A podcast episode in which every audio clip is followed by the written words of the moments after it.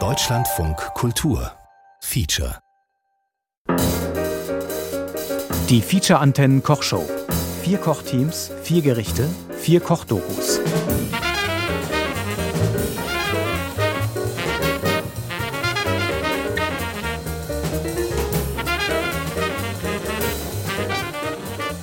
Mit Winterkohl aus Süditalien, Couscous in Marseille, einer tiefgrünen Suppe aus Syrien und kunstvollem Gurkensalat. Und mit einer Frage. Was tun wir eigentlich, wenn wir kochen? Viele kochen jetzt zu Hause, manche widerwillig, manche eh schon immer, manche routiniert, manche probieren was Neues aus. Mit dem Essen kommt die Welt ins Haus. Globalisierung, Industrialisierung, Convenience. Wir kochen aus Gewohnheit, Kompensation, mangels Alternativen, Geltungsbedürfnis, Zwang, Tradition, Distinktionswillen, Langeweile, um unsere Ruhe zu haben, Pflichtgefühl, Verlegenheit, Nachahmungstrieb, um die Beziehung zu retten, Profession, neben unserer Profession, um etwas heraufzubeschwören, aber natürlich auch aus Freude, Fürsorge und Liebe und aus Hunger. Feature Antenne, das Magazin für Kurzdokus. Als erstes schauen wir zwei Brüdern über die Schulter, Giuseppe und Massimo Maio. Erstmal auspacken vielleicht, hm? Ja, war ja nicht so leicht zu finden, weil beim türkischen Gemüsehändler, der war so weit weg. Ja, der wir das, italienische ja. hatte das nicht, da haben wir angerufen. Genau. Und dann haben wir aus dem fernen Internet Aus dem fernen Internet, aber auch aus Berlin, bei so einem Feinkostladen, der hatte die dann. Und schau hier, das ist Wow. sie. Alcime di Rabe. Cimo de Rabe. Genau. Sieht anders aus, als wir das von früher kennen. Was, bei Mutter. was bei uns im Garten Ja. so aus dem Boden spross. Ja, sieht anders Also aus. es sieht ähnlich, aber das sind jetzt vor allem Blätter. Und was bei uns im Garten war, das waren noch so kleine Brokkoliblüten. Genau, so kleine Röschen, ne? Ja, Die genau. waren natürlich besonders fein. Aber Mhm. ich habe jetzt schon gelernt, dass es halt verschiedene Arten von Cime di Rape gibt. Und das ist halt eine Sorte davon, Mhm. wo man vor allem hier vorne die, die Blätter Die benutzt. Blätter.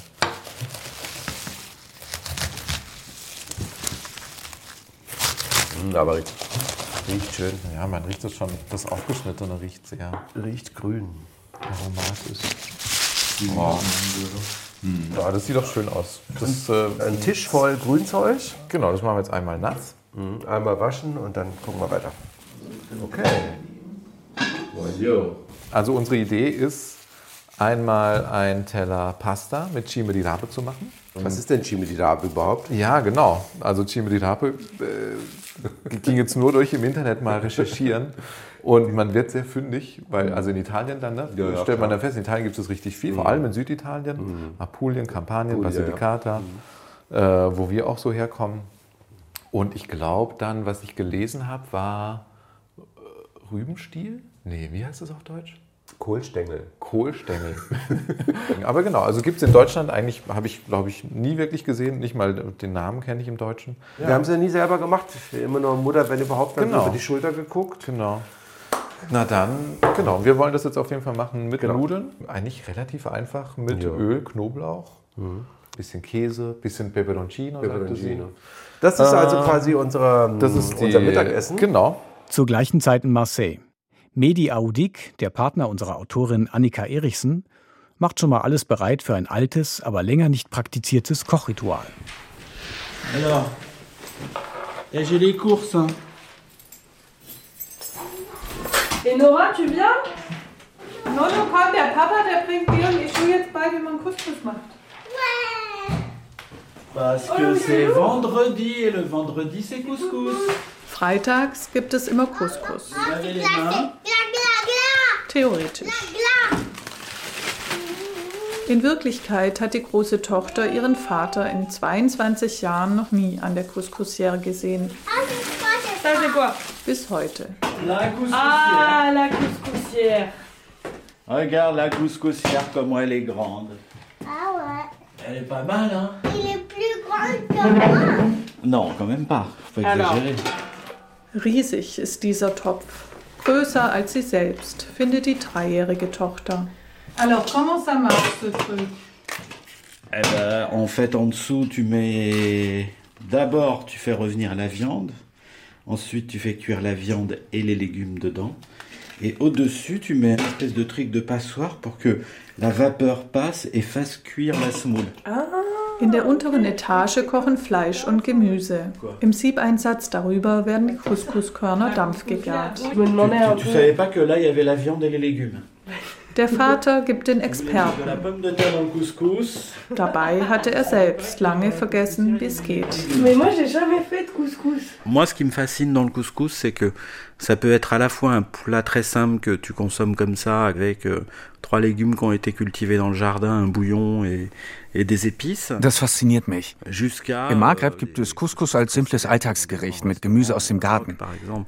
aber auch als Spezialität in teuren Edelrestaurants. Quand j'étais petit, évidemment, j'allais pas au restaurant, donc euh, je le mangeais surtout à la maison. C'était mon père qui, est, qui était marocain et ma mère qui était française. Mein Vater war euh, Marokkaner du und meine euh, Mutter Französin, also kochte mein Vater das Couscous. Ein paar Mal im Jahr. Es war immer ein Ereignis. père, il partait au marché, il revenait avec 10 millions de trucs. Er kam mit einer Million Dingen vom Markt, kochte stundenlang und es fing an, in der ganzen Wohnung zu duften. Et puis euh, la faim monte et, euh, et à la fin on se met dans la salle à manger et on mange tous le couscous. Zurück in Berlin beim Cime di Rapa. Ich setze schon mal Wasser auf. Das ist schon seltsam, oder? Wenn dann ein Redakteur kommt und sagt, wollt ihr irgendwie was zusammen kochen? Ihr seid doch Brüder und Italiener und so. Dann ist man schon in so einer Rolle drin. Ne? Dann muss man jetzt. Das ist auf jeden Fall was, äh, was einem ja häufig begegnet. Was sagst du, wenn jemand sagt, bei dir gibt es doch bestimmt total tolle Sachen zu essen, weil du bist Italiener? Stimmt. Ich finde schon, dass es bei uns gute Sachen zu essen gibt. Ob die jetzt Und- schmecken, weiß ich jetzt auch nicht. Du meinst jetzt so von der, von der, von der Herkunft her, dass es bei uns immer tolle Sachen zu essen gab? Weil das stimmt ja jetzt nicht. Das stimmt nicht, nee, genau. Ich finde es nämlich immer total spannend, wenn das jemand sagt. Ich weiß dann immer nicht so richtig, weil ich sage, denke dann immer, äh, ja, also erstmal, keine Ahnung, koche ich das typisch italienische Zeug? Also das, was du, der mich jetzt da gerade fragt, dir unter italienischem Essen vorstellst, Ja. ist das das, was ich auch unter italienischem Essen mir vorstelle? Oder hat meine Mutter typisch italienisch gekocht? Kennst du dich vielleicht viel besser mit der italienischen Küche aus? Weil du bist ein, ein gebildeter deutscher Mensch, der gelesen hat, wie die italienische Traditionsküche aussieht. Und ich, Hast die besten Maschinen zu Hause und die Genau. teuersten Kochbücher. genau, und ich habe eine Mutter, die aus äh, einer Bauernfamilie kommt, irgendwo in Süditalien, und die ihr Leben lang das kocht, was sie halt als Kind gelernt hat damals auf dem Bauernhof. Und So muss man ähm, sehen. das ist also viele leckere Sachen auf jeden Fall. Ob Mhm. das jetzt die italienische Küche ist, mh, weiß ich nicht. So, also, du machst jetzt was? Also hier sind die Cime di Lapa. Warte, warte. Genau. Cime di Rapa. Kommen. Geschnitten und gewaschen. Genau, also nur die Blätter kommen ins heiße Wasser. Hier ist das köchelnde Wasser. Und das sieht jetzt ein bisschen so aus, als wären das viel zu viele Lapa. Ja, das die geht Aber ja. die werden ganz zerfallen, ganz klein das sieht gut aus. Das ist ein schönes Bild. Ja. In grün. Oh, guck mal, es riecht. Riecht schon? Ja. Oh ja, oh ja, genau. Ah, jetzt fängt's an. Ja, ne? Jetzt Weil wird's allmählich vom Geruch ist es dann schon. Fallen. Das Ja, ist so, das also so riecht grün, oder? Ja, genau, so riecht der Garten. Wenn man den Garten Wow. in den Topf tut. Das riecht auch nach Winter, finde ich. Das riecht nach Winter, ja. Heiß. Dampf, Dampf. Echt? Das sieht jetzt schon aus wie die Minestre. Ja, ja, genau, genau. so sah immer Ja. Minestre aus. Grüne Blätter und helle Stängel dazwischen. Ja, stimmt. Eigentlich ein bisschen wie äh, Mangold. Wie Mangold, genau. Es wäre jetzt eigentlich interessant, jemanden dabei zu haben, der das noch nie gegessen hat. Weil eigentlich kann der erst sagen, Ja, genau. So von außen. Ob das, also die, genau, die neutrale Zunge sozusagen. weil wir kochen jetzt da irgendeine Erinnerung hinterher. Ja, das ist halt wirklich äh, eine sehr persönliche Angelegenheit. Aber ich habe das auch nicht wahrgenommen früher, wenn Mutter irgendwie sowas gekocht hat. Das hat mich ja auch nicht interessiert. Ehrlich gesagt hat es mich genau nicht interessiert oder sogar eher abgestoßen. Ja, ich wollte es auch nicht essen. Ja, genau. Es ist wie so. War, also das, ja, vielleicht auch so Kind und Gemüse und so. Aber es ist interessant, wie dann wann kam dann der, der Turn sozusagen, dass uns das dann, also weil bei mir, ich weiß, irgendwann fand ich das dann total spannend. Ja. Und irgendwann habe ich das gegessen und fand es total lecker. Wann kam der Turn? Küchentraditionen scheinen oft jahrzehntelang brach zu liegen. Und trotzdem sind sie irgendwie noch da. Alors. Alors ça c'est du chou. Ah, j'aime bien les choux, moi. Ouais, c'est bon dans le couscous. Et ça, c'est quoi? Un navet? Non. Das ist es nur noch. Tu peux Wir haben jetzt Kohl, Koriander und Des courgettes. Zucchini. Alors, en fait, le truc qui est pas mal avec le couscous, c'est que pour que ce soit bien, il faut les couper en gros, donc c'est assez simple. Oui. Der. Vater erklärt, was er am Couscouskochen am meisten mag. Das Gemüse zerfällt, wenn es zu klein geschnitten wird. Voilà. Karotten zweiteilen, Zucchini vierteln, Kohl achteln, reicht also völlig aus. Ça va Nora Oula. Quand mon père est mort, moi je retrouve un peu le couscous. Mein Vater ist gestorben, als ich Maroc à ce 18 war. Ich fuhr nach Marokko und lernte erst da meine Familie wirklich kennen. Und euh, entdeckte das Couscous quasi neu. Mais en fait, par exemple, j'ai fait des choses que je n'ai jamais faites en France. C'est-à-dire, euh, par exemple, on mange le couscous, on a bien mangé, tout ça, et il y a les banquettes marocaines, et, euh, et, et ma famille, elle me dit, allonge-toi, quoi, dans le salon. Nach dem Essen hieß es, leg dich hin hier im Wohnzimmer. Das hätte ich in Frankreich niemals gemacht. euh, In Marokko konnte ich einfach tun, was ich wollte. Ein Gefühl unendlicher Freiheit. je pouvais faire absolument tout ce que je voulais, quoi. C'est euh, un sentiment d'extrême liberté, quoi. C'est-à-dire, il y avait un espèce de paradis avec euh, ses avec euh, ses limites, puisque c'était au prix aussi de, du fait que les femmes, elles étaient dans la cuisine, qu'elles bossaient. Andererseits, damit ich auf dem Sofa liegen konnte, foutre. haben die Frauen den ganzen Tag in der Küche geschuftet. Das war sehr verwirrend für mich. Ça, pour moi, c'était quand même très troublant.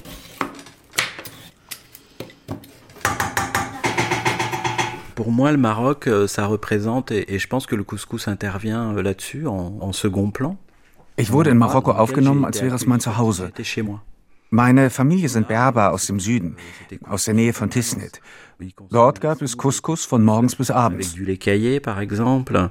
Ça, c'est le matin au petit déjeuner. Ensuite, le midi, éventuellement, il y a des légumes et de la viande. Zum Frühstück mit Buttermilch. à 4 heures, Mittags mit Gemüse und un Fleisch, wenn welches da war. Und um la 16 Uhr nochmal mit Buttermilch. Oder nochmal mit Gemüse.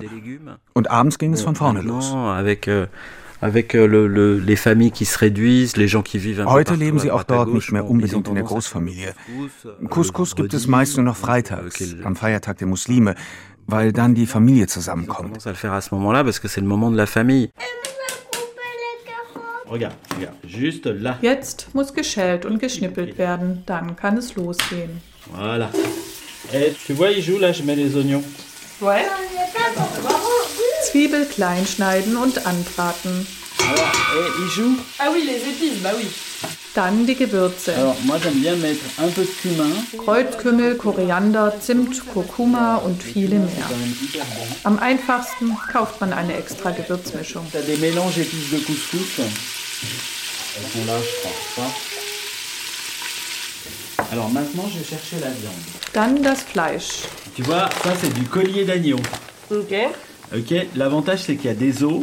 Lammnacken ist schön fett und hat Knochen. Das ist gut fürs Aroma. Man kann natürlich auch anderes Fleisch nehmen. Wobei in ein traditionelles Couscous kein Schweinefleisch kommt, wie die Dreijährige fälschlicherweise annimmt. pourquoi Pas le cochon, ma chérie. Regarde, ça, il y a ça, ça c'est le gras du goût à la sauce. Das Fleisch von allen Seiten gut anbraten.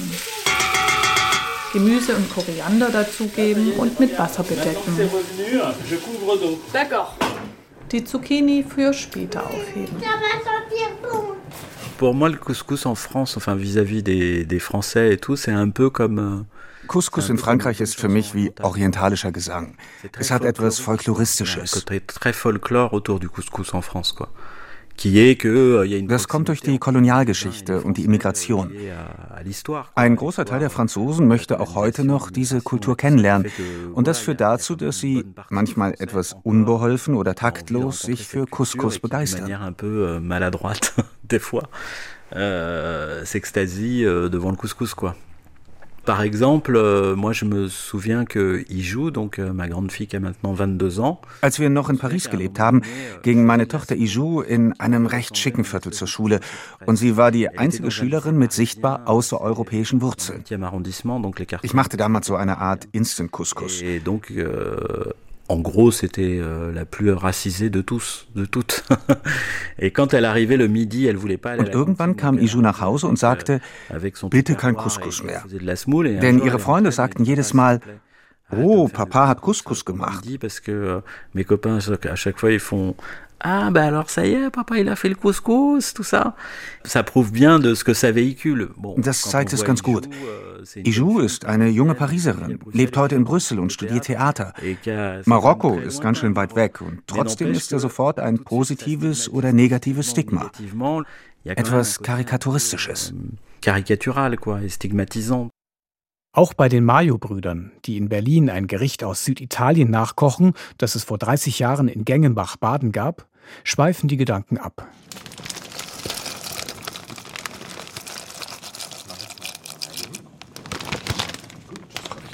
Also ich glaube, meine Grunderfahrung mit diesem Cime di Rapa war in Süditalien. Ah, echt? Als ich mit Mitte 20 das erste Mal in Süditalien und in unserer Region war mhm. und nicht die Familie besucht habe. Ah, ja. Und da habe ich aber übernachtet bei einer anderen Familie. Das war irgendwie äh, Couchsurfing oder sowas. Ähm, die so aussah wie unsere Familie. Also da war halt diese Oma, die hat gekocht und die sah so aus, wie ich äh, unsere Tanten und unsere Großeltern und so auch kenne. Mhm. Mit dem Kopftuch und die Küchenschürze. Ja. und die hat halt Chimo de Rape gemacht. Ah, ja, mit okay. Orchester. Mhm. Also das war eigentlich die Offenbarung, wo ich dann dachte, oh Mann, das war so gut. Das war das beste Essen, was ich in diesen zwei Wochen in Italien hatte. Wo ich mich aber gefragt habe, woher das kam, ob ich es deshalb so lecker fand, weil es einfach lecker war. Oder wie viel ja. da die Rolle spielt, dass ich da halt voll das Gefühl hatte, wow, ich bin jetzt wie bei meiner Tante zu Hause. Bin aber nicht bei meiner Tante, sondern bei einer fremden Person. Und die mhm. spricht aber den gleichen Dialekt wie mhm. wir. Also man isst gar nicht, man kann gar nicht sagen, das hat mir dann plötzlich geschmeckt, sondern dass, dass einem etwas schmeckt, hat so viele verschiedene Ursprünge und Gründe und Faktoren, das ist gar nicht. Ja. Es hat nicht nur mit einer Zunge zu tun und so. Ja, genau, genau. Es hat mit einer ganzen Biografie der Zunge zu tun. Mhm. Die hat halt auch eine Erinnerung. Gut. Verrühren. Das heißt, jetzt kommen die Chime, die Rabe, die gekochten, kommen jetzt in das Öl. Der Knoblauch sieht super aus. Sieht super aus. Und da kommen die jetzt da mit rein. Zisch, zisch. Das geht ab.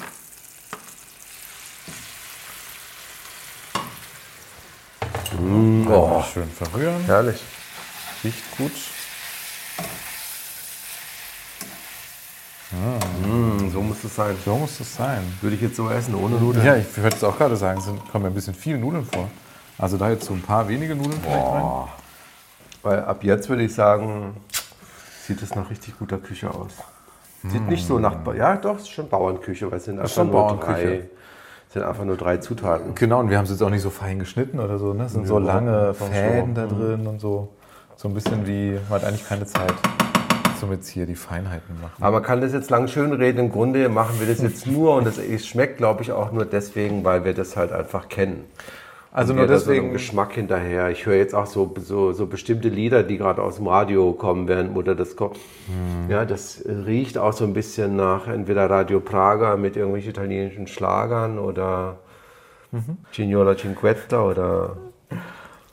Ja. Oder Gianni Morandi oder irgendwie sowas. Mhm. Oh, schau mal, oh, guck jetzt hier, der, der, der Käse. Jetzt ist es genau der richtige Moment. Jetzt ist der, okay. Das heißt, wir dürfen uns jetzt einen kleinen Teller unbedingt. Und es wird machen. ganz anders schmecken und es wird gut schmecken. es wird gut schmecken. Mhm. Mhm. Jetzt? Ja, bon Appetit. Bon Appetit. Ja? Mhm. Wow. Kennedy. Na, schmeckt. Also wirklich. Hat, hat viel von dem, wie es früher geschmeckt hat. So diese bittere, bitteres Grün. Boah. Und jetzt mit diesem Knoblauch und dem. Parmesankäse. Ja, zieh mit dir aber absolut.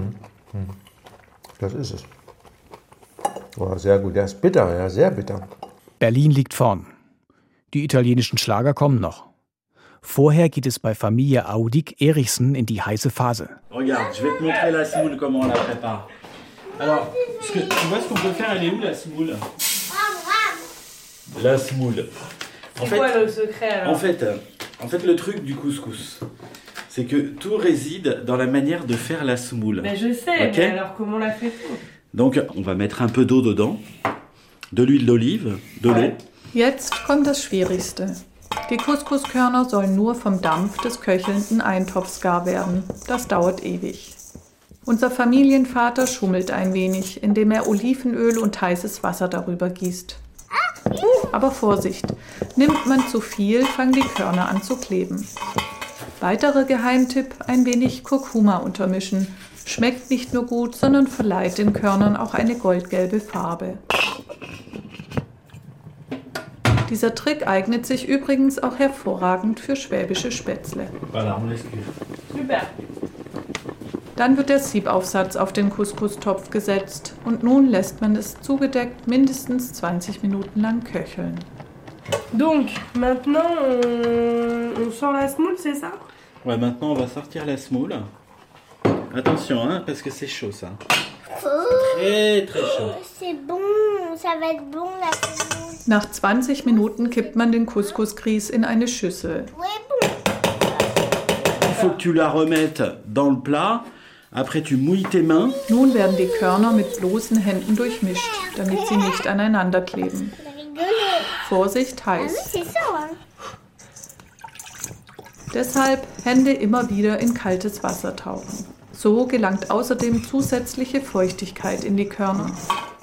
Das Ganze mindestens dreimal im Abstand von 20 Minuten wiederholen, bis die Körner gar sind. Eh, mais faut mettre, il va falloir mettre les, Les courgettes. les courgettes. Beim letzten Durchgang Zucchini nicht vergessen.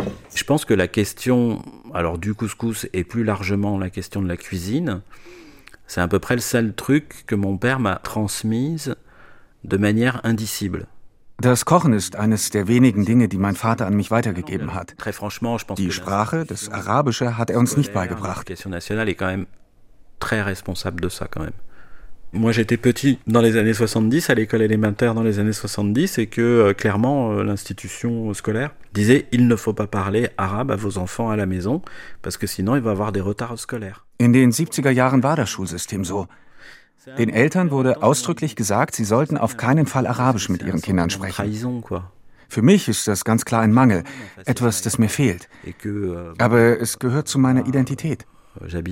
Es fühlt sich ein wenig wie Verrat an. Man sieht, dass ich arabische Wurzeln habe. Inzwischen wohne ich in Marseille, hier sind überall Araber und die sprechen mich oft auf Arabisch an. Wenn ich dann nicht auf Arabisch antworte, wird es manchmal als Verachtung gewertet. Und warum? Weil das Französische die Sprache des Kolonialismus ist. Das Arabische ist eine abgewertete Sprache. C'est la langue du dominant, et que, et que l'arabe aussi, c'est une langue qui a été très dénigrée, quoi.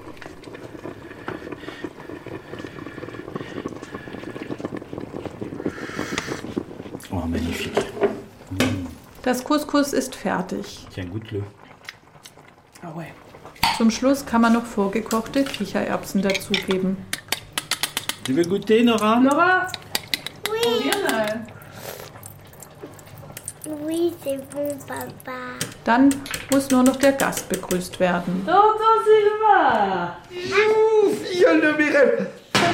On va mettre la table. Ah, gut. Oh, c'est de la harissa artisanale. Harissa und Rosinen stellt man am besten extra auf den Tisch. Rosine dit glaçon. Oh là là, c'est lourd, hein Ouh là là. Oh là là. Qu'est-ce qu'il est fort. Ah, quoi, quoi Merci. Bon Appetit! Berlin. Diese Esskultur, die in unserer Familie geherrscht hat, was hat die bis heute für einen Einfluss auf uns, auf dich? Ich würde sagen, dass die Kultur eigentlich vor allem eine Esskultur war. Also was unsere Eltern sich mitgebracht haben und konserviert haben, macht sich eigentlich vor allem im Essen mhm. fest. In der Sprache natürlich, in unserem Dialekt. Mhm. Das stimmt, das Essen. Irgendwas schleppen sie da halt einfach rüber, retten sie so rüber in ihre, in ihre neue Welt. Irgendwas halten die auch hoch. Das hat auch schon so ein bisschen fast religiöses, glaube ich. Mhm, mh.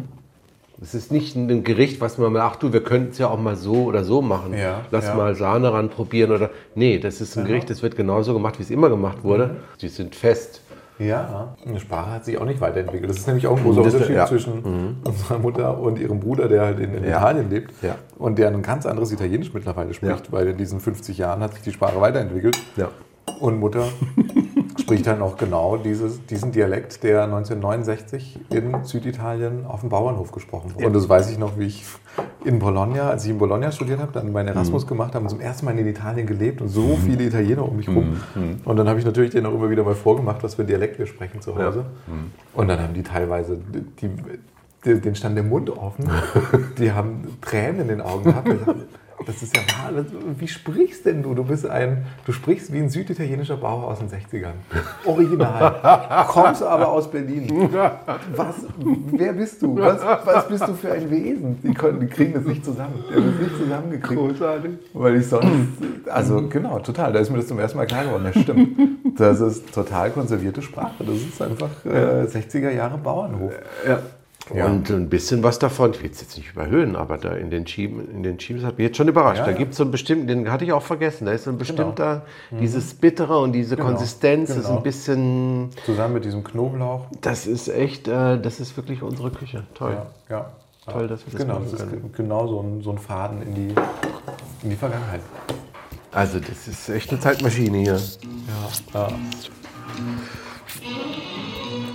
Ja, da müsst ihr jetzt, da läuft jetzt Gianni Morandi auf dem Radio dazu. Oder irgendeiner von diesen 70er Jahre italienischen mhm. Schlagern.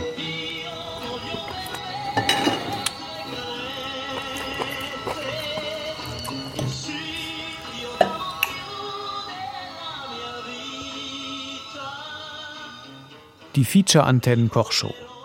Vier Kochteams, vier Gerichte, vier Kochdokus. Und eine Frage – was tun wir, wenn wir kochen?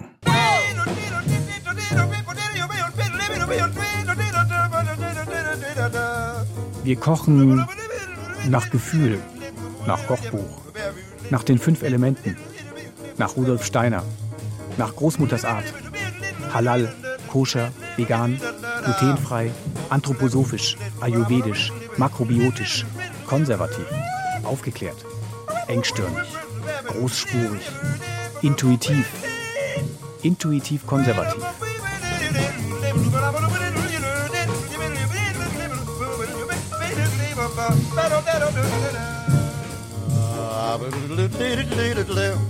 Wir essen Kohlenhydrate, Eiweiß, Fett, Vitamine, Proteine, Spurenelemente, Züchtungen, Veredelungen, Produktklassen, Emulsionen, Maillard-Reaktionen, Einbrennen, Gelees, Kaltschalen, Brei, Mousse, eingekochtes, geräuchertes, vergorenes, legiertes, emulgiertes, getrocknetes, geeistes, püriertes, reduziertes, gebundenes, gestürztes, gegartes, gedämpftes, passiertes, versalzenes, verkochtes, verkohltes, verdorbenes, verbranntes, überwürztes, fades, geweihtes, gesegnetes, gebotenes, erlaubtes, Erwartetes, Verpöntes, Verbotenes, ferne Länder, Exotik, Reminiszenzen an anderer Leute Heimat.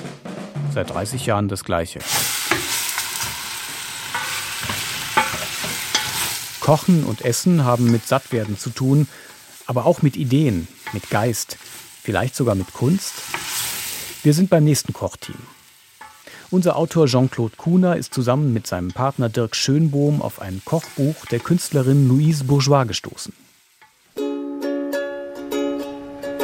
How do you feed 30 expected guests, 40 arrived, and you are supposed to uh, feed the starving artists?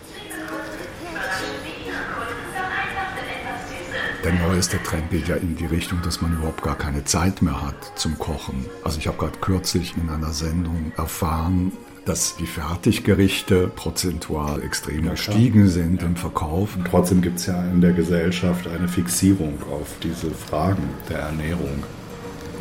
Was müssen wir da eigentlich? Estragon und Estragon-Essig und Chives. Chives war Schnittlauch. Okay frischen Estragon im Winter zu finden, ist wahrscheinlich gar nicht so einfach. Deswegen sind wir ja hier. Das ist ja schon seit Jahren, ist das inflationär. Also die Kochshows im Fernsehen und wo ich ja ein Hörspiel auch gemacht habe, was das genau aufgreift. Also in einer absoluten Absurdität eines Rezeptes, was eine vollkommene Täuschung ist, weil es gar nicht nachzukochen ist. Marinieren Sie das Lamm in einer Mischung aus 2 Liter Weißwein, 2 Liter Olivenöl, dem Saft von 16 Zitronen, 16 zerdrückten Knoblauchzehen, 10 grob gehackten Also diese Fixierung auf, auf Essen und ich glaube gerade jetzt auch in dieser schwierigen Zeit, in der wir uns befinden, hat das nochmal zugenommen. Also Leute, die gegenseitig Rezepte austauschen und man kocht hat viel mehr zu Hause. Und dann auch plötzlich Kochbücher von bildenden Künstlern, ob es jetzt Jackson Pollock ist oder Louis Bourgeois, als wären die die kreativeren Köche. Hallo. Sagen Sie, ich suche Estragon-Essig und finde ihn nicht. Kann es sein, also dass es das Essig nicht gibt? Essig ist eigentlich hinten in Gang 8 drin. Da habe ich geguckt, aber da war okay, keiner. Kann das sein? Estra? Estragon. Estragon. Nee, also haben wir nicht mehr. Ah. Nee, gibt's, ist alles hier. Okay. Dass so ein einfaches Rezept schon zu solchen Problemen führt. Es ist jetzt schon gescheitert. Dann legen wir den Estragon selber ein. Das dürfte ja nicht so schwer sein. Nee, das dauert noch ein bisschen. Verwenden Sie für die Umhüllung der Quenelle unter gar keinen Umständen eine Plastik- oder Frischhaltefolie. Gewiss wäre das einfacher. Das sind Fertiggerichte auch. Verlangen Sie sich ausnahmsweise einmal das Äußerste ab. Der Erfolg wird Sie in Erstaunen setzen. Es gibt keine andere Möglichkeit. Im Grunde hatte doch die Bourgeois schon als Jugendliche ein völlig gespaltenes Verhältnis zum Kochen, oder? Weil sie das so unter Druck machen musste. Ja, weil sie die Rolle übernommen hat im Haus ihrer Eltern, um ihre Mutter zu entlasten, die an der spanischen Grippe erkrankt war. Und an den Folgen dieser mhm. Grippe Jahre später gestorben ist. Es ging darum, den Mann zu versorgen. Und wir haben uns wahrscheinlich auch deshalb Louis Bourgeois ausgewählt, unter anderem, weil da ja gerade das Interessante ist, dass sie ihre Küche aufgelöst hat und zu einer Schlichtheit gekommen ist. Es gibt so ein Foto, da hängen so ein paar Töpfchen und man sieht diese zwei Kochplatten und kann sich nicht vorstellen, dass da überhaupt jemand grandiose Küche zubereitet und trotzdem macht sie es. Sie bewirtet Künstlerkollegen, die zu ihr kommen nach Schließung der Galerie und bevor man ausgeht in New York. Und dann hat sie von sich gesagt, das war sehr einfach, weil sie einen Dampfkochtopf hatte und einen Freezer. Genau. Und da hat sie also Sachen vorbereitet. Sie ist unglaublich praktisch veranlagt, dass sie einen Dampfkochtopf benutzt. Äh, wäre heute in jeder Kochshow etwas, was so ein bisschen verpönt wäre wahrscheinlich. Ja, das ist nochmal der andere Schlenker, der für mich mit Essen eben auch verbunden ist. Mhm. Also ein Geschenk an andere. Mhm. Mit etwas, was praktisch herzustellen ist, nicht viel Zeit in Anspruch nimmt und trotzdem lecker ist. Naja, klar. Äh, ich glaube nicht, dass Louise Bourgeois so ge gekocht hat. Die hat das gekocht, was sie gelernt hat, ohne exaltiert, ohne großartig sehr kreativ damit umzugehen. So, das nehme ich jetzt mal an. Die wird für sich selbst nicht sehr aufwendig gekocht haben, kann ich mir nicht irgendwie vorstellen. Hat er gesagt, dass der Bondi irgendwie so ein Essig hier, wo sie das selber machen können. Okay. Da haben wir nicht mehr. So, jetzt gehen wir mal gucken, ob bei der Kräuterabteilung ob wir da. My emphasis obviously is on the fact that uh, what is served has to be of a reasonable price. This is it. Oregano. Vielleicht ist eine Provenciale. Ah, da. Ah, wow. Großartig. Das sieht eigentlich ganz okay aus. Sehr schön aus, ja. Dann legen wir den selber an.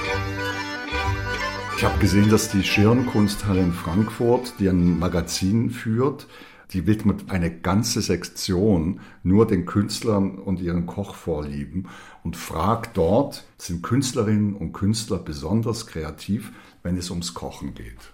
Besonders kreativ, das halte ich für Quatsch. Künstler sind besonders kreativ, wenn sie Kunst machen. Und Köche sind besonders kreativ, wenn sie kochen. Ja, das ist ja dein Thema, diese Künstlerrezeptbücher. Mein Ansatz war dabei ein anderer. Ein einfaches Gericht. Beim Kochen geht es oft nicht ums Essen. Kochen ist eine Einflugschneise für Non-Food-Themen. Julia Tieke kocht mit ihrer Freundin Mirwat Adwan und unternimmt dabei den Versuch, das Gekochte so zu zeigen, wie es ist. Dem Essen physisch ganz, ganz nah zu kommen. Magst du das Sehr probieren? Ja. Bis zur Recherche für dieses Radiostück hatte ich kaum darüber nachgedacht, wie sehr die Konsistenz von Lebensmitteln oder Textur beeinflusst, ob mir etwas schmeckt oder eben nicht. Im Allgemeinen werden feste, knusprige, knackige, aber auch zarte, cremige und saftige Speisen gerne gemocht. Grundsätzlich negativ zu bewerten sind Umschreibungen wie schleimig, schmierig, nass, klumpig und zäh. Aber wie unterscheiden sich nass und saftig? Natürlich, ein saftiges Stück Fleisch positiv. Nass hingegen schlackert eine Hose um die Beine, wenn ich unerwartet in den Regen gekommen bin. Nass ist, wenn es ungewollt von außen anhaftet. Saftig ist ein Zustand im Inneren. Aber was ist mit Porridge und Austern? Schleimig, schmierig, nass. Ich selbst mochte beide tatsächlich noch nie. Schleimiges vermehrt sich in meinem Mund so sehr, dass ich es kaum runterbringe. Ähnliches genau. gilt für Molocheia in ägyptischer Zubereitung. Eine grüne, schleimige Suppe, die ich nur essen kann, wenn Reis dazu serviert wird. Meine gute Freundin Mirwat kommt aus einem kleinen Ort im Süden Syriens und lebt schon lange in Berlin. Sie mag Molocheia auch, nur nicht schleimig. Und in Syrien isst man das Gemüse auch so. Auf Deutsch heißt die Pflanze langkapselige Jute. Es ist ein Malvengewächs. Man kauft es getrocknet im arabischen Lebensmittelhandel. Wir nehmen 200 Gramm für vier bis sechs also Personen. Also die Mlochia wird immer draußen getrocknet. Das bedeutet, es kommt viel ähm, äh, Staub? Äh, Staub drin. Genau. Und deswegen muss man die richtig waschen. Es gibt Leute, die von der Nacht zum Beispiel bis zum nächsten Tag ins Wasser legen. Äh, oder du kannst das, äh, wie ich das gemacht habe, also ein paar Stunden in heißem Wasser, gekochtes Wasser, ähm, reinlegen und dann also einfach äh, mehrmals waschen, bis das Wasser sauber ist. Ja. Okay. Du kannst vielleicht das hier sehen, wie das ja. Wasser. Also jetzt ist hellgrün, ne? Ja. Es war richtig grün am Anfang. Damit die nicht schleimig wird, ist total wichtig. Ähm, muss man die immer so ähm, zwischen die Hände äh, trocknen lassen oder das Wasser raus, rausquetschen, rausquetschen, genau. Ja, es geht nicht äh, sofort, man braucht das mehrmals zu machen, aber äh, es ist möglich. Am Ende kriegt man die äh, richtig sauber. Okay, ich mache noch einmal. Mhm. Ähm, also heißes Wasser nochmal? Ja, lauwarmes Wasser. Ich wasche die jetzt ein bisschen schneller, aber nur um sicher zu sein, dass, dass es alles sauber ist und kein Staub mehr und so. Und dieses Mal machen wir es richtig schnell. Darf ich auch mal quetschen? Ja. Da merkt man auch, ja, dass es ja. diesen Schleim. Ja. mm.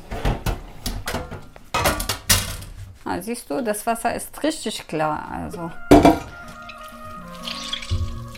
Nahrungsmittel werden in drei Wahrnehmungskategorien verhandelt. Äußeres Erscheinungsbild, Geschmack und Textur, die sich natürlich gegenseitig beeinflussen können. Dunklen Nahrungsmitteln wird zum Beispiel eine höhere Geschmacksintensität zugeschrieben als helleren. Und Texturen können den Geschmack beeinflussen sowie umgekehrt. Ich erinnere mich an die Luftschokolade meiner Kindheit. Wie viel leckerer war die als Schokolade ohne Löcher? Wir nehmen Textur zunächst durch Berührung wahr, an den Lippen, im Mund. In der Berührung empfinden wir sogenannte geometrische Eigenschaften wie Flockigkeit, Sandigkeit, Perlartigkeit. Durch Bewegung im Mund nehmen wir dann Dichte wahr, Kohäsion und Viskosität.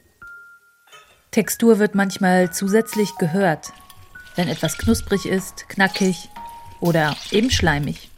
Kinder, die kein Gemüse mögen, kann man oft mit Gurken kriegen. Sie schmecken frisch, aber nicht penetrant. Sie haben Biss, sind aber weder hart noch zäh. Das macht sie auch für Radiomenschen attraktiv, denn Gurken klingen gut. Zurück zu Jean-Claude Kuhner und Dirk Schönbohm. Okay, also der französische Gurkensalat von Louise Bourgeois. Genau, was hat der Gurkensalat mit Louise Bourgeois zu tun? Deswegen habe ich vorhin schon mal Messer erwähnt. Der Umgang mit Material. Was völlig unklar bleibt und was jetzt uns überlassen ist, ist, wie dick schneiden wir diese Scheiben und in welche Richtung schneidet man. Wir beide, glaube ich, äh, kann man sagen, oder kochen ungern nach Rezept. Etwas nachzukupfern ist eigentlich uninteressant. Auch Kochen als Lifestyle, also um da mhm. hochkandidelte Gerichte zu produzieren, wo man einen halben Tag in der Küche steht, nicht so interessant. Also für mich war eigentlich das Schönste zu kochen, wenn überhaupt nichts im Haus ist und man wirklich kreativ improvisieren muss oder was eigenes Neues erfindet. Es geht gar nicht um Künstler und Kochen, sondern es geht dabei um Kreativität und Kochen. Und das machen nicht nur Künstler, sondern das machen die meisten Menschen, die gerne kochen. Wir haben Biogurken, dann gibt es Olivenöl, dann eben diesen Estragon-Essig, den wir selber ansetzen werden. Auch ein halber Teelöffel. Was ich weiß, ist, dass Leute, die nach Rezept kochen, das Rezept vorher sehr genau sich angucken, welche Anteile, die sie weglassen können, weil es ihnen nicht schmeckt so wie wir jetzt auch eigentlich was machen, was hier nicht gemacht würde, nämlich mit frischem Estragon etwas zuzubereiten, ist etwas, was du nicht magst eigentlich. Werden wir sehen dann morgen, wenn es schmeckt. Ja, aber ich bin wie es dir schmeckt. Ja. Aber ich meine, das ist für mich dann. Vielleicht schmeckt es äh, ja nicht. das Risiko ist immer da. Also für ja, mich ist Kochen ist auch ein Spiegelbild von ganz vielem. Ich meine, vorhin im Laden sind wir auf ein Problem gestoßen, und haben sofort relativ schnell eine Lösung, wie man das Problem umgehen kann. Das ist ein Spiegelbild für mich auch von einer Haltung zum Leben. Wo ist denn das Rezept? Hier. Ja. Also Seite 13. Hier. Jetzt habe ich es. Also, peel cucumbers lengthwise with carrot peeler. Das hast du jetzt gerade gemacht. Und dann nachher eine Schicht geschnittener Gurke in a small bowl und dann sprinkle es mit Salz. Ich sprinkle es mit Salz, genau. Auf Louis Bourgeois zurück würde ich sagen, die Dinge sehr einfach zu halten. Das, was man kann, macht man. Und wenn man sich selbst versorgt, eher spärlich zu sein und mit einfachen Dingen leben zu können. Und man isst halt morgens Haferflocken und macht sich nicht aus 35 verschiedenen Dingen irgendetwas Besonderes. Insbesondere dann, wenn man, wie Louise Bourgeois, zeitlebens an seinen Traumata gearbeitet hat, die zum Teil ihren Ursprung in der Küche haben. Zubereitung von Essen für Menschen, die einen betrügen. Dass ihr Vater, ihre Mutter, was für sie besonders traumatisch war, dass er sie mit ihrem Kindermädchen betrügt. Naschen gehört auch mit dazu. Wow. Was denn? Ist die gut? Probier mal. Also entweder hattest du hier irgendwo noch Vanille liegen. Äh, mein erster Bissen hatte so ein Vanillearoma. Die ist einfach frisch. frisch. Mhm. Süß auch. Es ist ja schon in der Gurke relativ viel drin, was sich auch bei Louis Bourgeois wiederfinden lässt. Und ich glaube, zum einen kann man es als falsches Symbol deuten. In der Zubereitung ist es dann eine Kastration. Und ich glaube, sie hätte bei einer so eindeutigen Zuordnung zwischendurch widersprochen. Wir haben genug Estragon. Also wenn jetzt eben was stand da ein Teelöffel von ein halber Teelöffel Estragon. Au. Unfälle in der Küche. Ja. Schon genug? So, jetzt reicht's ab. Aber ich schüttle es mal durch und dann Und muss das auch im Kühlschrank? Was meinst du? Ja. Ziehen? Das würde ich auch im Kühlschrank tun, klar. Schon fertig. Dann schauen wir uns das morgen an. Oder?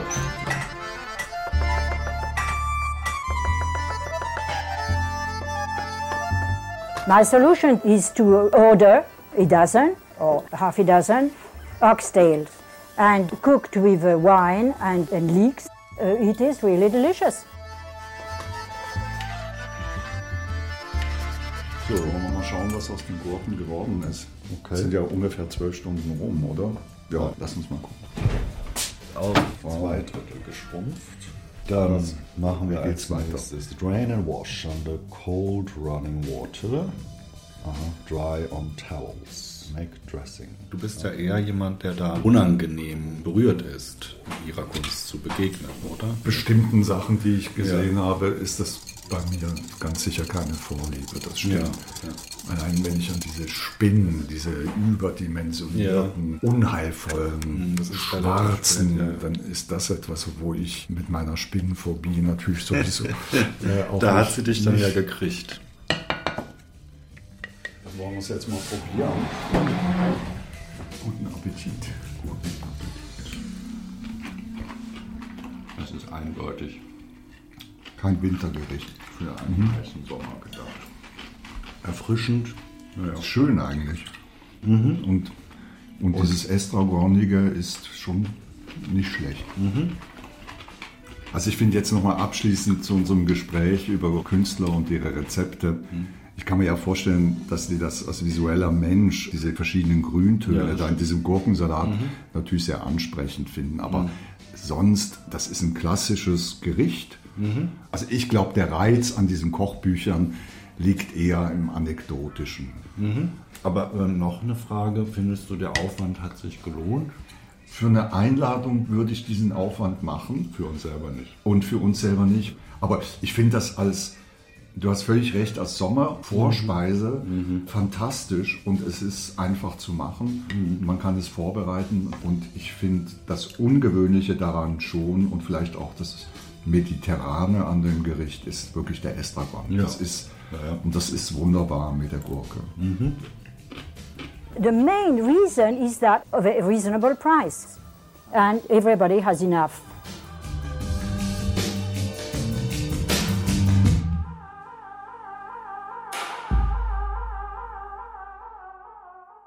Sie merken schon, wir haben es auf die Metaebene des Kochens abgesehen. Aber der Serviceteil fehlt trotzdem nicht. Alle Rezepte dieser Sendung finden Sie auf hörspiel und feature.de zum Nachkochen. Auch das für Molochea.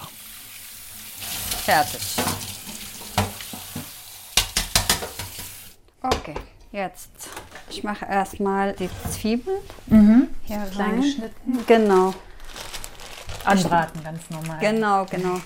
Ich lege dazu ein paar ähm, äh, Pfeffer. Das mag ich hier mit dem Essen. Wir brauchen hier ein bisschen Gewürze. Das hier, also du kannst, egal äh, was du möchtest, du kannst nehmen. Das ist erstmal jetzt nur für die Zwiebel. Gemüsebrühe oder? Genau. Mhm. genau. Heute werde ich ähm, Lochia ohne Fleisch machen. Ganz vegetarisch. So.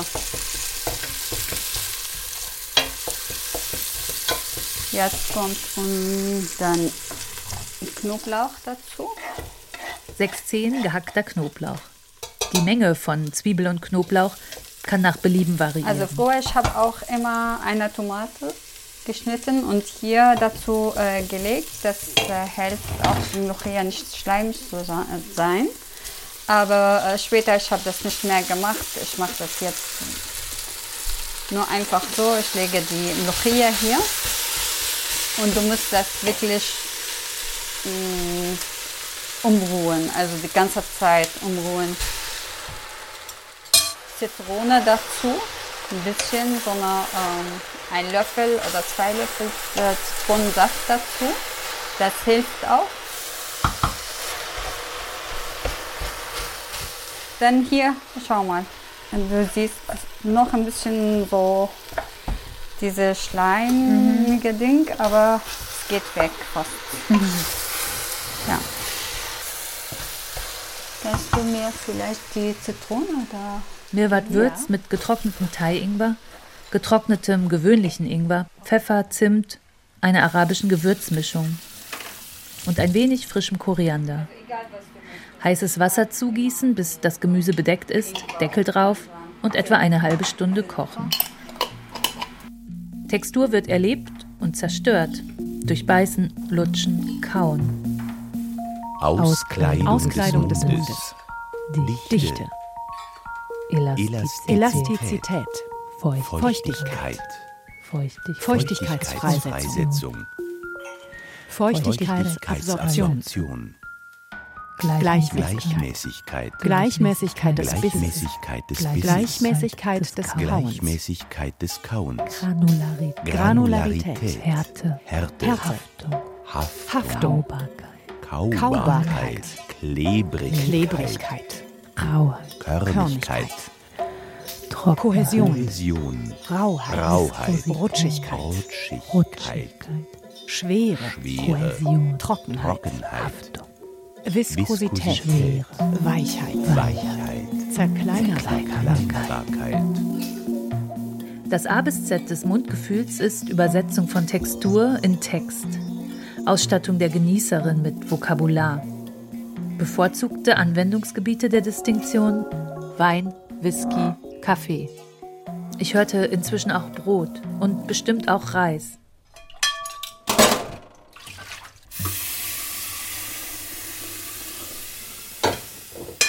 Was für Reis nimmst du? So eine kurze Reis. Bei uns nennt man das Rosmasri. Ah, Ägyptischer ägyptischer Reis. Reis. Ja. Also das ist Also- mein Lieblingsreis immer.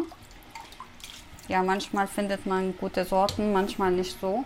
Ich mag die total kleine, ähm, kleine Körner. Genau, Mhm. Körner. Den Reis äh, lasse ich in, äh, ins Wasser, also heißes Wasser. Dann waschst du das ganz gut, bis das Wasser auch klar ist. Und dann, ich lasse es ein bisschen äh, abtropfen. Für Mlochia, viele machen Reis einfach so weiß, weißes Reis. Äh, bei uns, wir mögen das mehr mit Macarona, also so eine kleine äh, Macarona-Stücke. Die heißt Shairia. Genau, Ah, genau. ja. Die ist eine. äh, ein Haar. Ja, genau, genau. Also kleine Nudeln kommen Klein, in den Reis genau, mit rein. ja. Kurze Fadennudeln also, Vermicelli. Anbraten, Die werden schnell äh, braun. Also muss man immer aufpassen. den Reis hinzufügen und würzen. Mirwat nimmt wieder verschiedenen Ingwer, Salz, Pfeffer, Zimt. Schließlich auf jede Tasse Reis gut einen Vierteltassen Wasser. Deckel drauf und mit niedriger Temperatur kochen, bis das Wasser weg ist. In der Zwischenzeit dünstet sie Koriander. Dafür kommen die Blätter von zwei Bund Koriander mit etwas gehacktem Knoblauch und Olivenöl in die Pfanne. Zwei Minuten Maximum. Den Koriander anbraten. Ja, ja. Das habe ich wirklich noch nie gemacht. Koriander pur anbraten. Sehr toll. Ich liebe Koriander. Ich mag es auch gerne. Ist auch so eine Geschmackssache. Mögen auch Ja. viele nicht, ne? Nee, ja, Wir ist kochen intensiv. heute was Spezielles. Molokhia Ja, ja. und Koriander Ja, ist genau. beides ja. Ja. Die Lebensmittelindustrie designt Texturen. Es gibt Maschinen, die die Klebrigkeit von Karamell messen. Akustisch gemessen wird die Mehligkeit von Äpfeln. Mit tieffrequenten Ultrasounds wird die Textur von Möhren während des Kochens untersucht. Und dann gibt es natürlich die sogenannte Molekularküche, berühmt geworden mit dem Restaurant El Bulli in Spanien. Dort überführt man Lebensmittel in andere Konsistenzen. Berühmt ist der Melonenkaviar, für den Melone in Kügelchenform mit flüssigem Inhalt gebracht wird. Das erinnert an, genau, Bubble Tea. Mir dämmert, dass bourgeoise Verachtung für Bubble Tea ganz und gar fehl am Platz ist.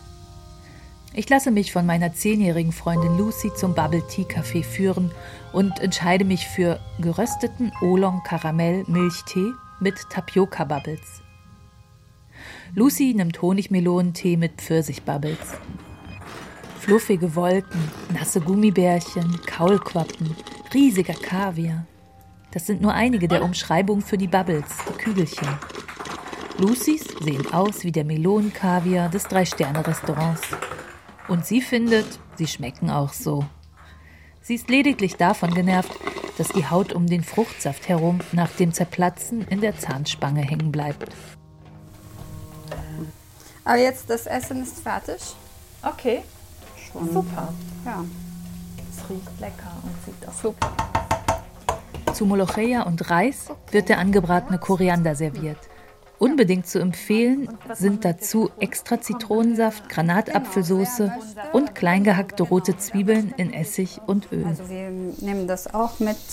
Okay. Und was noch?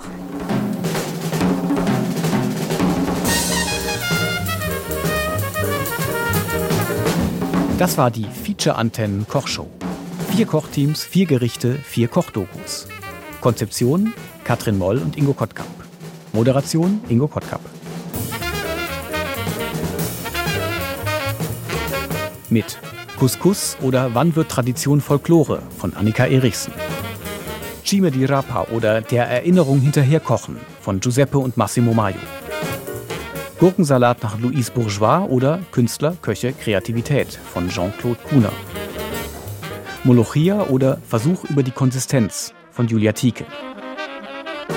Alle Rezepte finden Sie auf hörspiel und feature.de. Ton Alexander Brennecke. Produktion Deutschlandfunk Kultur 2021. Musik Cooking at the Continental